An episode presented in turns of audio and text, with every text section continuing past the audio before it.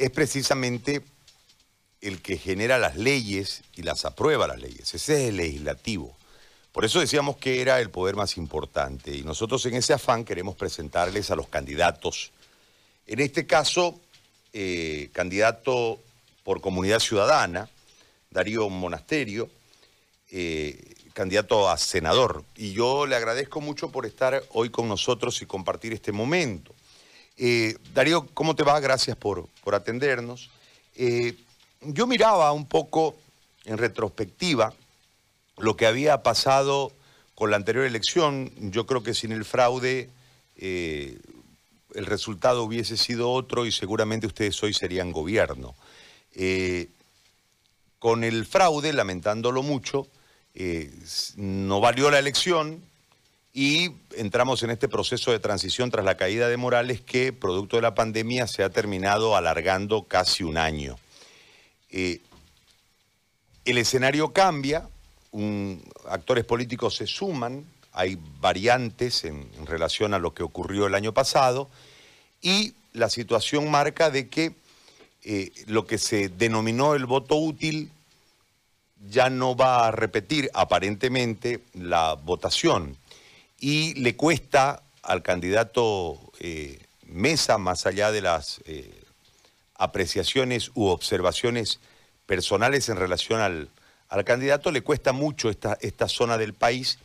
Y nosotros hemos eh, observado que la campaña ha marcado mucha más actividad en otras tiendas políticas, no así en comunidad ciudadana, más allá de el permanente contacto a través de las redes de parte del candidato a presidente y del candidato a vicepresidente a través de los medios y también a través de, las redes.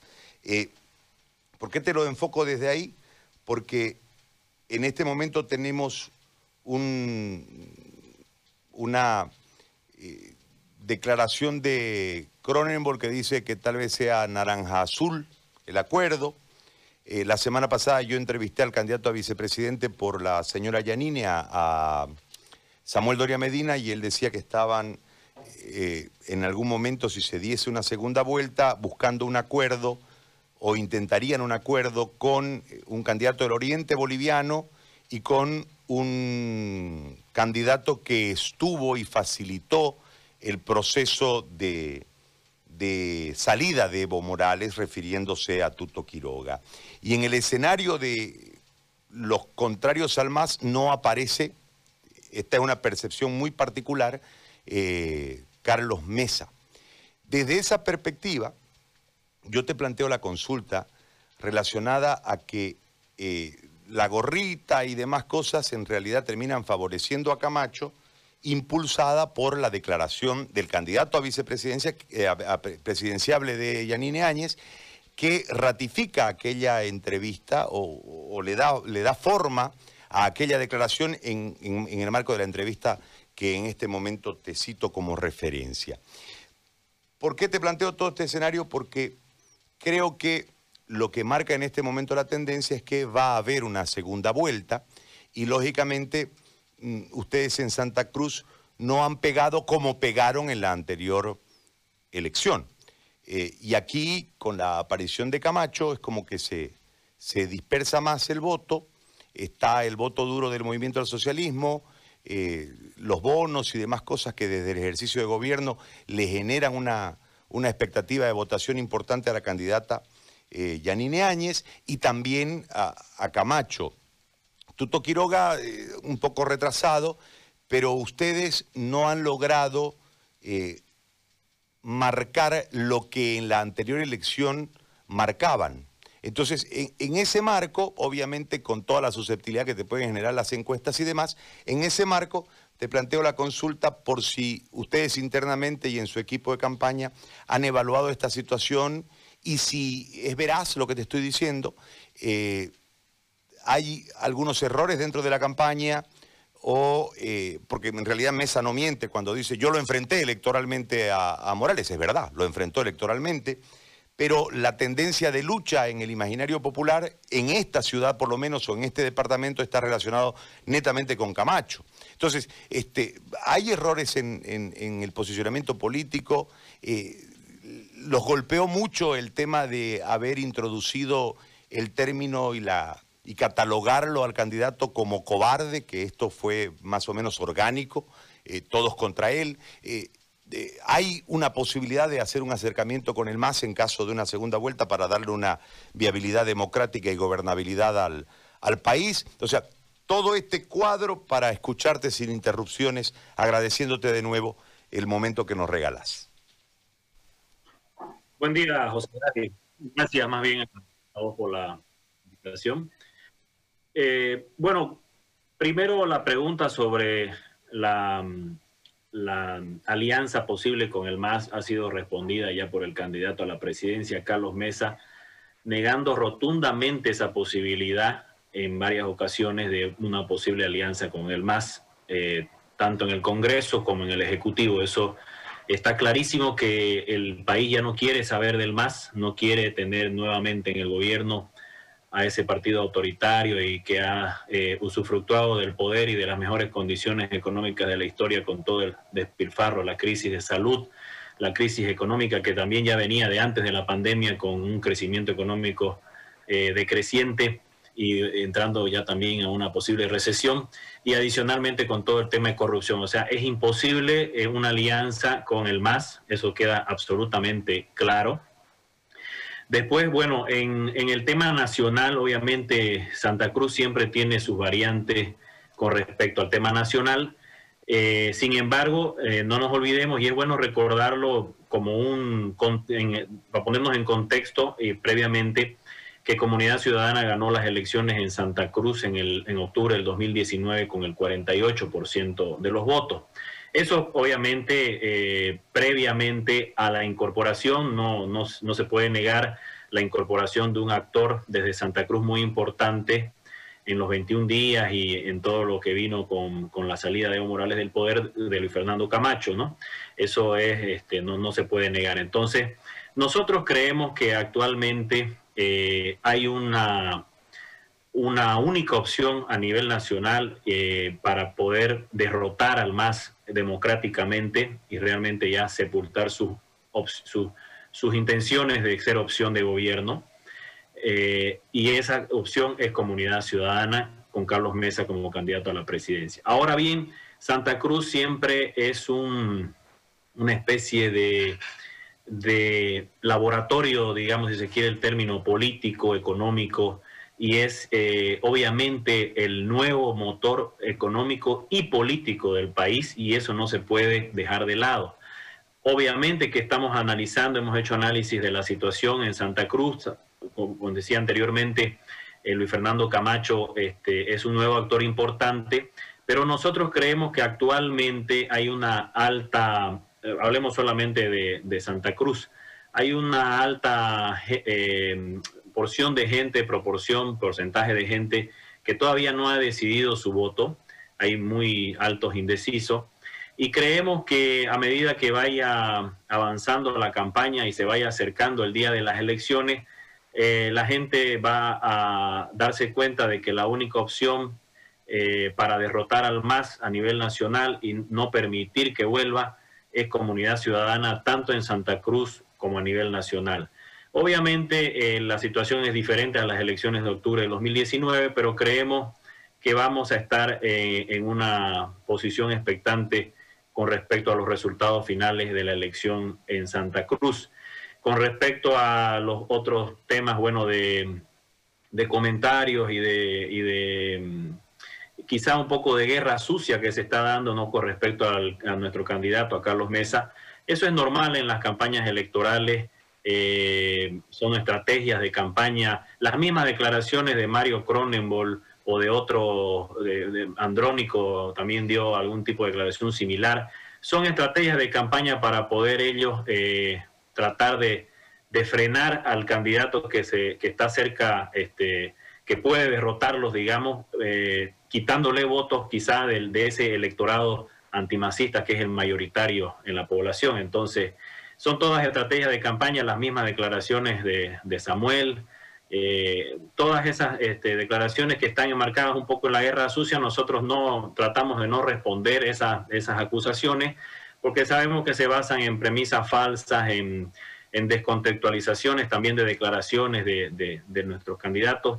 Y adicionalmente creemos que podemos hacer una campaña con propuestas, tenemos propuestas muy interesantes para Santa Cruz eh, que, lamentablemente, bueno, por el momento político y, por la situación en la que nos encontramos, un poco quedan dejadas de lado, pero creemos que vamos a dar a conocer nuestras, nuestras eh, propuestas para Santa Cruz principalmente. Yo por eso he ingresado también a la política y, agradezco la oportunidad que me han dado eh, para ingresar a Carlos Mesa y a Gustavo Pedraza y yo creo que eh, vamos a plantear, hemos planteado opciones al programa de gobierno desde, desde mi parte, por ejemplo, con el tema de autonomías y pacto fiscal, que creo que son muy importantes para Santa Cruz y que deberían ser también parte de la discusión electoral.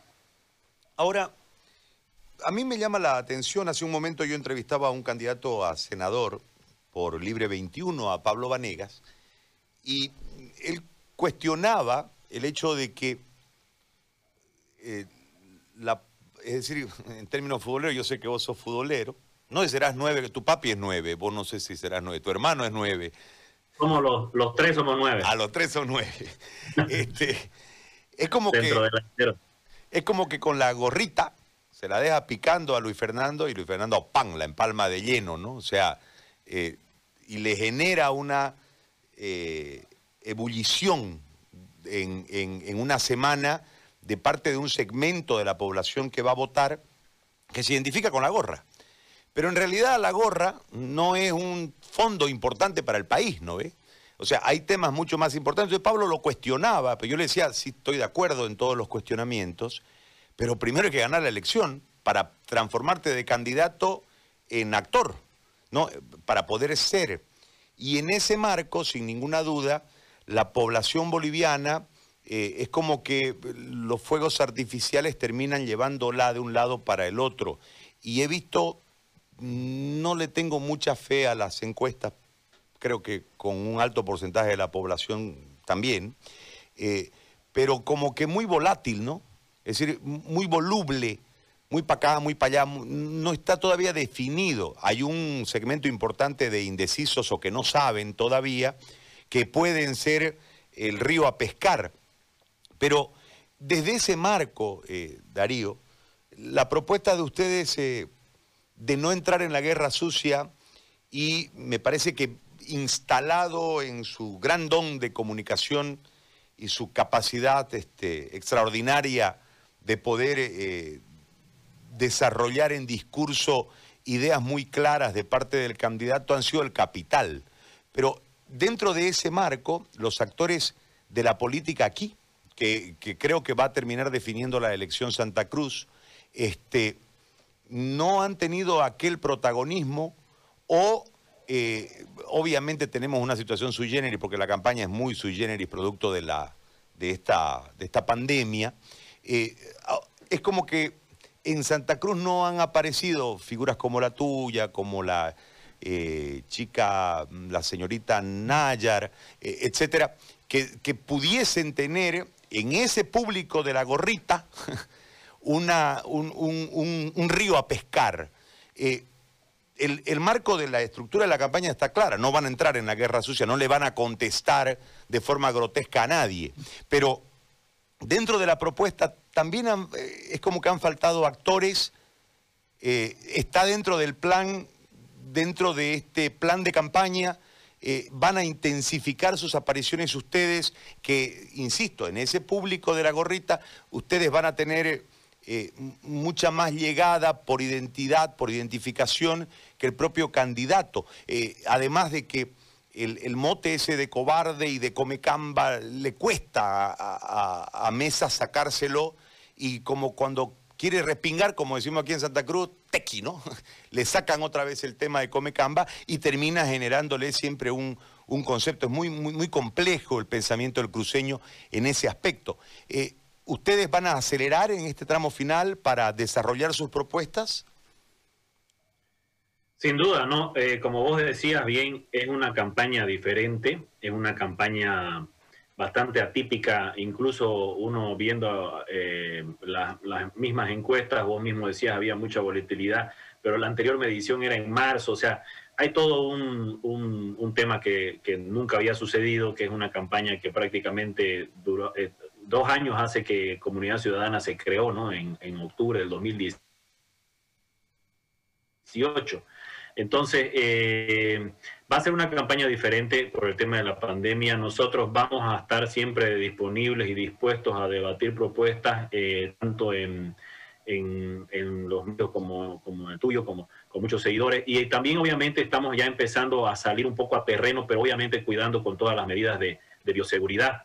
Entonces, estamos nosotros eh, intensificando la campaña, va a ser una campaña corta, va a ser una campaña muy virtual, más virtual de lo, de lo normal, eh, de, las últimas campañas, pero creemos que además también te comento que ya también va a empezar un poco a moverse eh, en, en, cuanto a, a territorialidad. Nuestro candidato a la presidencia también va a venir a Santa Cruz, estuvo bastante en Santa Cruz hasta que se cortó la campaña anterior y ahora lo va a volver a repetir, obviamente, con todos los cuidados y las medidas de bioseguridad eh, pertinentes y que están permitidas también por el Tribunal Supremo Electoral y también que son acatadas eh, a rajatabla por comunidad ciudadana. Entonces, creemos que va a ser una, campaña corta, pero bastante intensa, sobre todo en, redes sociales pero vamos a estar dispuestos también a, estar en cualquier ámbito y en cualquier escenario para proponer. Es verdad lo que vos decís, nosotros tenemos candidatos, creo que los, candidatos más jóvenes en promedio de edad, eh, o sea, los, candidatos más jóvenes están en comunidad ciudadana. Y el promedio de edad estoy seguro que lo tenemos el más bajo de todas las alianzas y, partidos políticos que están participando en la contienda electoral. Lo que vos mencionabas, Luisa tiene 25 años, tenemos una candidata, Mariela Calle, que tiene 23 años, eh, Daniel Prieto tiene 24 años, o sea, son candidatos en puestos no, no de relleno ni en puestos de, de, de últimos de la lista, sino son Luis es la candidata primera diputada plurinominal por Santa Cruz. O sea, realmente se está queriendo hacer una renovación de la política, no en discurso, sino en la práctica. Y creo que es importantísimo que ellos se den a conocer y den a conocer las propuestas de, comunidad ciudadana, porque son este, propuestas aquí de Santa Cruz, propuestas de, gente que ha participado en la elaboración del programa y todo eso y entonces creemos que se va, se va a intensificar y se va a dar a conocer. Eh, quizá, digamos, este, no, no vamos a entrar eh, mucho en, en, esa, en esa parafernalia, si se quiere decir el término, de, de todo este tema de la movida, digamos, eh, un poco de, de, de, lo que son personajes, digamos, de, la farándula o influencers que, que quizás este, pueden también estar apoyándonos y, no es la estrategia quizás que como lo tienen otros partidos y otras alianzas, pero creemos que vamos a llegar a la gente joven porque creemos que son el mayor eh, segmento de la población y son justamente para ellos que estamos haciendo todo este tema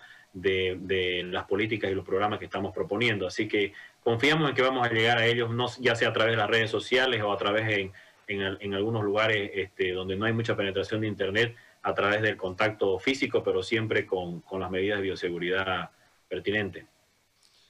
La administración del Estado mm, tiene que cambiar. Hay aires descentralizadores que tienen que ver mucho con nuestra región y nuestra historia, pero en este momento hay sitios en el país que también se han sumado, como el caso de Potosí, el caso de Tarija, el caso del Beni, Chuquisaca, este, la propia La Paz, eh, para descentralizarlo el país. Vos hablabas del pacto fiscal, que es una parte importante y vital. A lo largo del tiempo, nosotros hemos recorrido la historia con un, un, tema deficitario casi permanente en la asignación de recursos y la asignación de competencias, que ha tenido una repercusión también, en el caso del censo, por ejemplo, con nuestra representación eh, departamental en eh, diputados.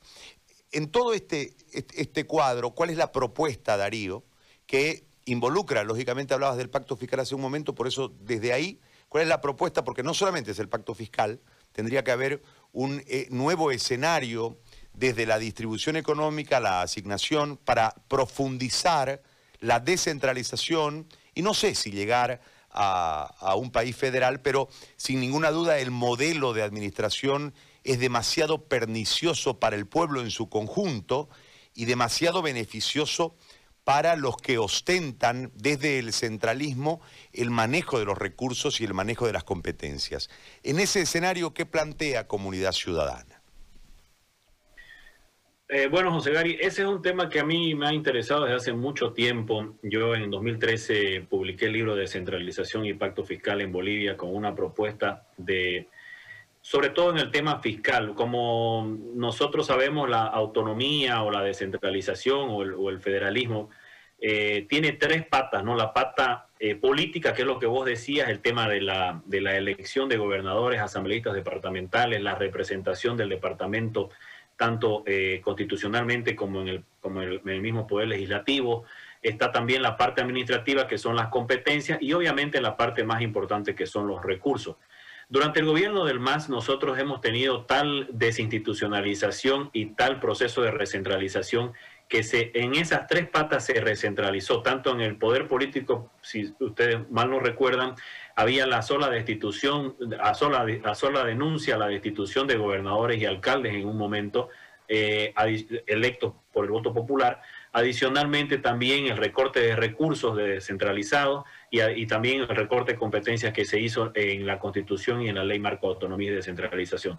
Entonces, nosotros como estrategia hemos planteado en el programa de gobierno esta autonomías efectivas porque queremos realmente que se aplique la autonomía que no se ha aplicado hasta el momento. O sea, es tal el proceso de desinstitucionalización que ha habido que lo primero que queremos hacer, no solamente en este ámbito de, las autonomías y el pacto fiscal, es recuperar la institucionalidad, hacer propuestas realmente que han quedado pendientes, como el, caso del pacto fiscal que estaba en la misma ley marco de autonomías y de descentralización que aprobó el MAS el 2010 y que nunca se aplicó. Y queremos eh, eh, ahí recién parar y después ver qué más podemos hacer para profundizar. Pero el pacto fiscal es lo más importante. ¿Qué significa el pacto fiscal? Es la redistribución de recursos a las regiones, eh, obviamente en un acuerdo nacional, donde se pueda, por ejemplo, estamos proponiendo la recaudación de impuestos tan importantes como el impuesto a las transacciones por los gobiernos departamentales. Eso es revolucionario.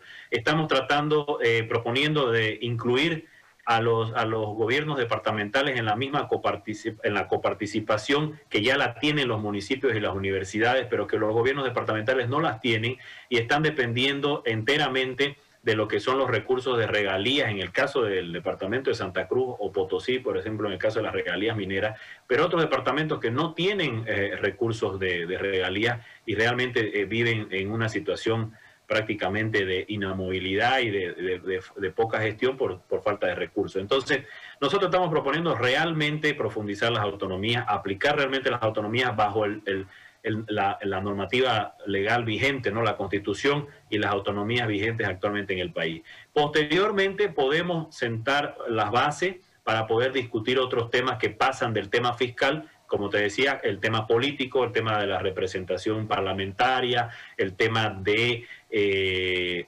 dar mayores competencias y mayores, eh, este, mayor eh, autonomía administrativa para las asambleas legislativas departamentales, que no se dediquen solamente a aprobar leyes, digamos, muy simbólicas, ¿no? Y, no, y realmente hagan gestión y, apliquen normativa sectorial para el departamento, ¿no?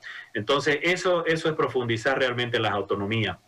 El tema de federalismo y autonomía, José Gary, eh, las autonomías españolas son mucho más profundas que algunos países federales, ¿no? Como el caso, por ejemplo, de, Brasil y Argentina, que, son países federales. En el caso de España, el, Cataluña, el País Vasco tienen autonomía bastante profunda eh, este, y son autonomías. O sea, el término quizá eh, nos lleva a una a pensar de que el federalismo es un paso más allá de la autonomía. Quizá historiográficamente o cronológicamente en, Bolivia puede darse esa situación, no lo estamos diciendo, no estamos diciendo que no, pero creemos que con una profunda autonomía, una real autonomía al estilo, eh, obviamente con nuestra propia este, realidad, al estilo de eh, las autonomías de España, podemos profundizar bastante y llegar a ser al mismo nivel de un país federal, que no quita que en el día de mañana, una vez recuperada la institucionalidad y aplicada realmente la autonomía, se pueda discutir ese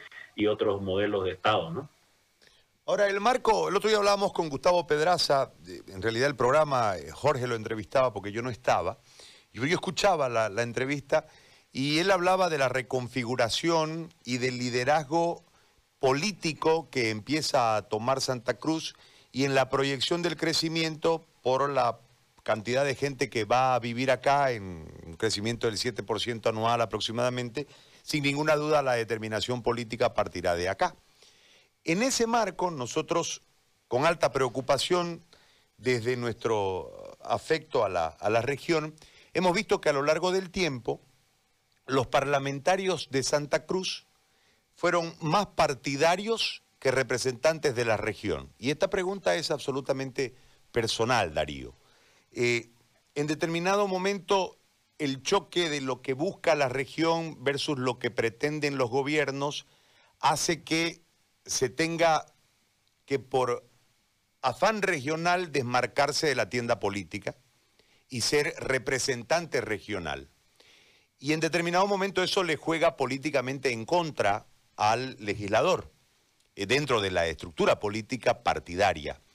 Eh, pero lo requiere la región. Si nosotros vamos en la historia, desde el ferrocarril o nada, terminaron los parlamentarios cruceños exiliados, porque siempre ha habido este, este tema que en realidad no es un tema entre regiones, sino un tema del modelo de gobierno versus lo que vos ahorita nos has explicado en la pretensión dentro de este nuevo escenario político que pareciera te va a tener como actor. En ese marco, en ese marco, ¿la región es más importante que el partido? o el partido es más importante que la región? ¿Cómo lo evalúas? Por eso digo que la pregunta es estrictamente personal. Bueno, eh, obviamente que nosotros al pretender ingresar a la política estamos eh, representando al departamento de Santa Cruz y mucho más aún en el Senado, que es la representación territorial en el Parlamento y no la representación poblacional como es en la Cámara de Diputados, en la misma Asamblea Legislativa, ¿no? Entonces nosotros eh, obviamente que nos debemos al departamento, pero hemos ingresado por una fuerza política, una alianza política que ha recogido obviamente las inquietudes que nosotros como eh, cruceños, digamos, hemos tenido. Entonces ahí hace falta eh, tener un, equilibrio, digamos, entre lo que es la representación política y lo que es la representación territorial de, de Santa Cruz. Yo creo que para que nosotros podamos realmente lograr los objetivos como Santa Cruz, y siempre lo he dicho, necesitamos tener una estrategia de conquista al, otro, al, que está en otra región, digamos, ¿no? ¿Por qué? Porque todavía eh, necesitamos de esos acuerdos. Justamente vos decías, por ejemplo, imagínate lo que sería la representación mucho más pequeña que la que tenemos actualmente en la época del ferrocarril o nada, o en la época de me acuerdo, bueno, la aprobación del, de la ley Bush del 11% la hizo el bloque Oriente, pero también teníamos a, un presidente cruceño como Germán Bush, que también seguramente apoyó esa, esa iniciativa. Entonces, nosotros lo que tenemos que hacer es, como cruceños, eh, a través de una representación política, tenemos que llegar a consensos y acuerdos para lograr nuestros objetivos como Santa Cruz. Creo que tenemos que tener ese equilibrio, porque si nosotros eh, rompemos ese equilibrio, no vamos a lograr nada ni como Santa Cruz ni como fuerza política, me, parece, ¿no? O sea, eh, Santa Cruz necesita de una representación política nacional fuerte y la representación política nacional indudablemente que necesita del apoyo de Santa Cruz para poder gobernar y para poder hacer eh, un gobierno, digamos, legítimo y que pueda aplicar todo su, programa.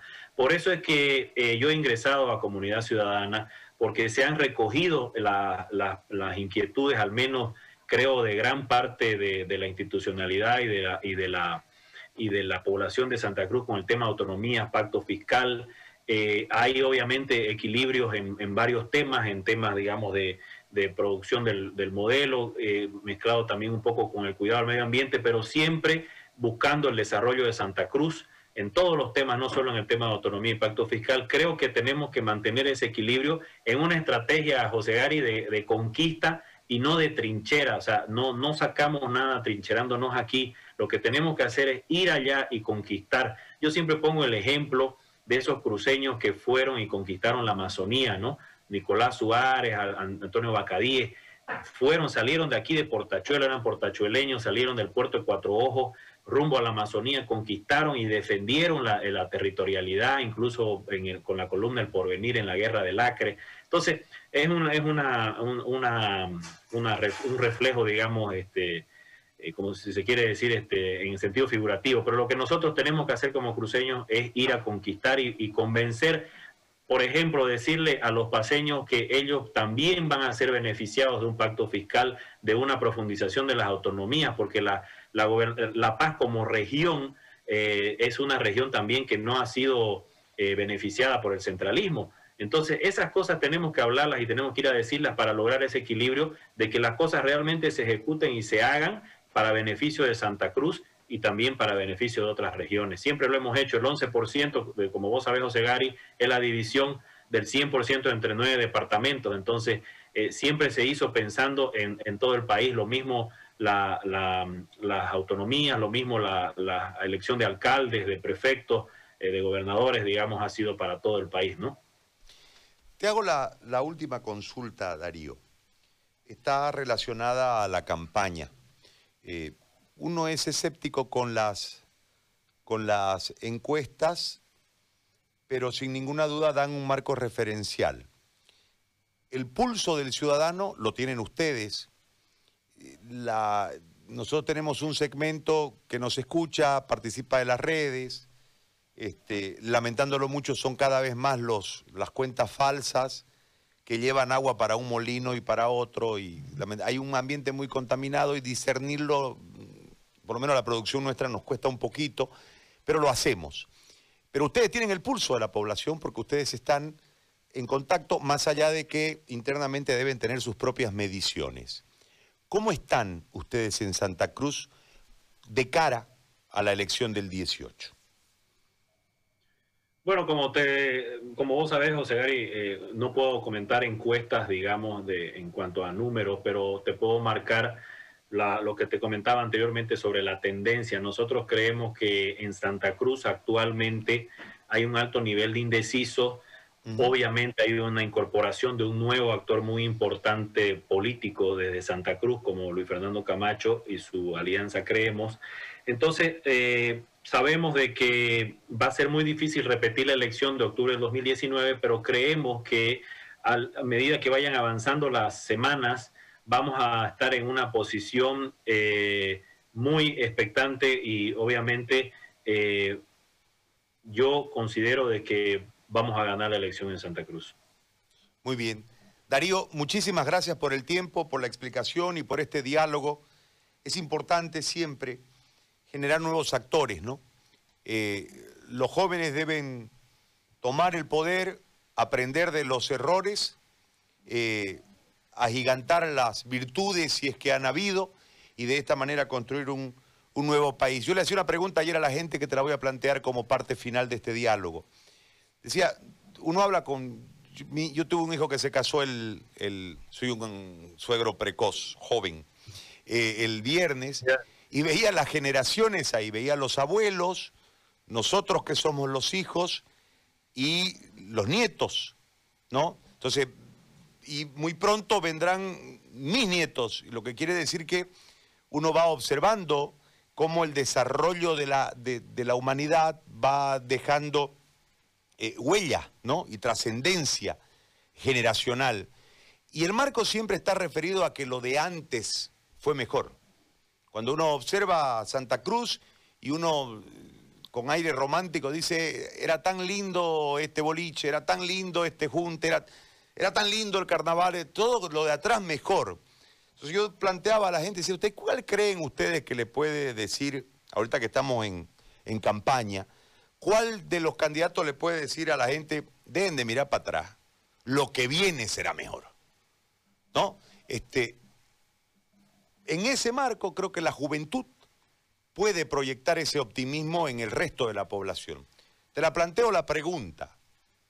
¿Vos crees que si ustedes llegasen al poder, lo que viene será mejor, tienen los elementos, la capacidad, la decisión, la valentía para hacer que dejemos de mirar hacia atrás, diciendo que era mejor lo de atrás, y mirar hacia el futuro soñando que va a ser mejor? Sin duda, José Gary, eh, estoy 100% convencido de que viene, viene lo mejor para el país.